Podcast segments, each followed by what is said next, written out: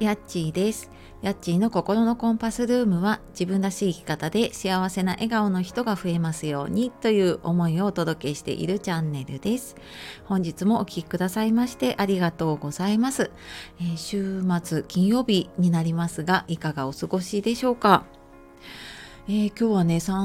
11っていうことでね朝から、えー、いろんなところでねあの東日本大震災の話が、えー、出ていたので私も今日はちょっと違う話をしようかと思っていたんですけれどもちょっとその3.11でね思うことについて話をしようかなと思っています。であその前にあの今朝久しぶりに朝活ライブを5時半から6時ぐらいまでやらせていただいてで昨日急に思い立ってで、えー、お知らせをしたにもかかわらずちょっとあの何人かの方ね来ていただいた方本当にありがとうございます、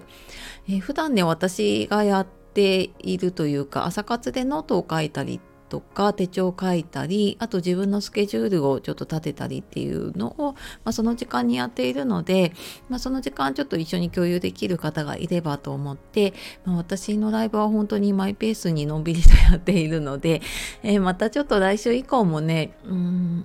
曜日限定とかにはなるかもしれないんですけれどもちょっとやろうかなと思っているのでまたお知らせしていきたいと思います。であともう一つお知らせです。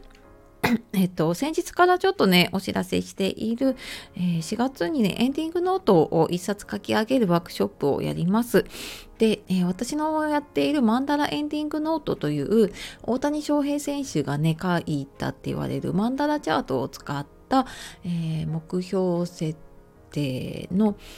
えシートですねを使ったそのエンディングノートになっているのでそのうち自分の人生の設計図を作るみたいなイメージで、まあ、ちょっと就活についても考えながらこれからの自分のね生き方をちょっと考えられるようなのをやろうと思っています、え、4月の10日の午後1時から5時までオンラインでやるのでよかったら説明欄の方から見てみてください。で、えー、今日はですね東日本大震災から11年の、まあ、3.11に思うことっていうことで、まあ、これ結構自分の記録にもなるかなと思って、えー、とちょっと話をしていこうと思っています。で、えー、去年もね私この話をしていてで去年は10年目だったなって思ってでちょっとどんなことを話してたかなって思って聞いて。てみたりしていました。でなんかあの文字にね残したりすることはあるんですけど自分の言葉で残っているとあそっかなんかこの時こんなことを考えたなっていうのをね ちょっと自分であの思い返したりねできて、まあ、それもいいななんて思ったりしています。で、えー、そうですね。まあ、で、あの、震災の話とかね、ちょっと聞きたくないなっていう方は、あの、ここで、えっ、ー、と、ポチッとはい、あの終わりにしていただいて大丈夫です。で、あのまあ、ここからねちょっとその3.11振り返ってっていうことでお話をしていこうと思うんですけれどもあのね東日本大震災の時って皆さんどうされていましたか？まあ、もしかしたらねその被害に遭われたりとかねあのご自身がね被害に遭われたり、えー、もしくはねあのご家族ご親戚の方がね遭われている方もいるかもしれないんですが、えー、まあ、そういう方にはね本当にあの心からご冥福とそしてお祈り申し上げます。でなんかねそこで私は今息子がね11歳なので前ね一緒にラジオやってた K 君っていう息子がね11歳なので本当にその時0歳だったんですね。で、まあ、ちょうど育児休暇の途中だったので、まあ、不幸中の幸いだったといえばねそうなんですけど、まあ、子供とね一緒にいられてたのでうんまああのでまあ無事だったっていうことでねうん、だったんだけれども、まあ、その後やっぱりねいろんなニュースを見たりとかするとあ本当になんかこう、うん、命の大切さとかこうやって普通にね過ごしてる日常のありがたさっていうのを改めてすごい感じた出来事ですね。でやっぱりこれはなんか3.11のたんびにうんなんか思い出したりするんですけれどもうんなんかね私たちってこう明日が来るのって当たり前に思っているしなんかそれがずっと続くものだってどこかで思っているところがあるんだけどでも実はね明日が来るっていう保証はね誰にもないんですよね。っていうことをなんか思い出させてくれる出来事だなって思うし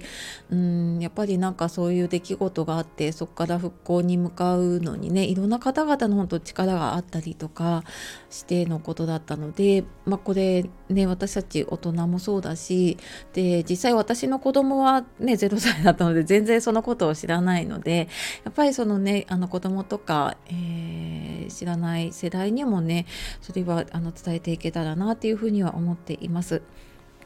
でなんか自分自身どうだったかなって思うと、まあ、さっきねあのお話ししたんですけど私は育児休暇中だったんですけど当時は1時間ぐらいかな電車で1時間ぐらいかけて通勤をしていてでうんと管理職かなをしていたので 多分あの復職してた後というかねだったらうん、きっともう帰れなかっただろうし で当時私はケアマネージャーで在宅で介護をしている方をね担当したりしていたので多分あのそういう方の安否確認だったりとかあと何かがあればねあのその方のところ回ってっていうことをやっぱりやっていたんだろうなと思うのできっとあの帰宅難民というか物理的にも帰れなかったし仕事的にもやっぱり、うん、帰れなかったんだろうなっていうふうに思ったんですね。でなんかそういうのがあってからやっぱりどこかで何かあった時にとりあえず自力で帰れるところで働こうっていうのはなんか思うようになりましたね。でまあその後あの結局ねうち父親が病気になっ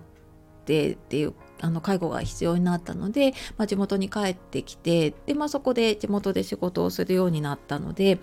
で、まあ、実家も近かったりとかしていたのでね、まあ、自分が何かあったとしても、まあ、誰かがこう見てくれるあと地元の友達だったりとかねいるのでうんなんかそういう環境のこととか全然なんか考えてなかったわけじゃないけれどもなんかそれを目の当たりにした出来事トだったなって思いますね。うんなんかそのずっと仕事優先でやってきたけれどもなんかもっと大事にしなきゃいけないというかねあの自分にはやっぱり守る家族もいるんだしうんなんかやっぱりそこをね大事にできるような働き方をしたいなっていうのはそこから考え出したかなっていうふうに思いますね。はい、であとまあやっぱりこのね3.11が来るとなんかあの防災用品ちょっと備えをね見直さなきゃなっていうふうに、えー、思います。うんとそうですねまああの結構ね時々見直したりとかしていて気が付くとなんかあの 非常食とか期限過ぎてたりしませんか？でなので私もなんかそれこは気をつけるようにしたりとかあとはやっぱりなんか全然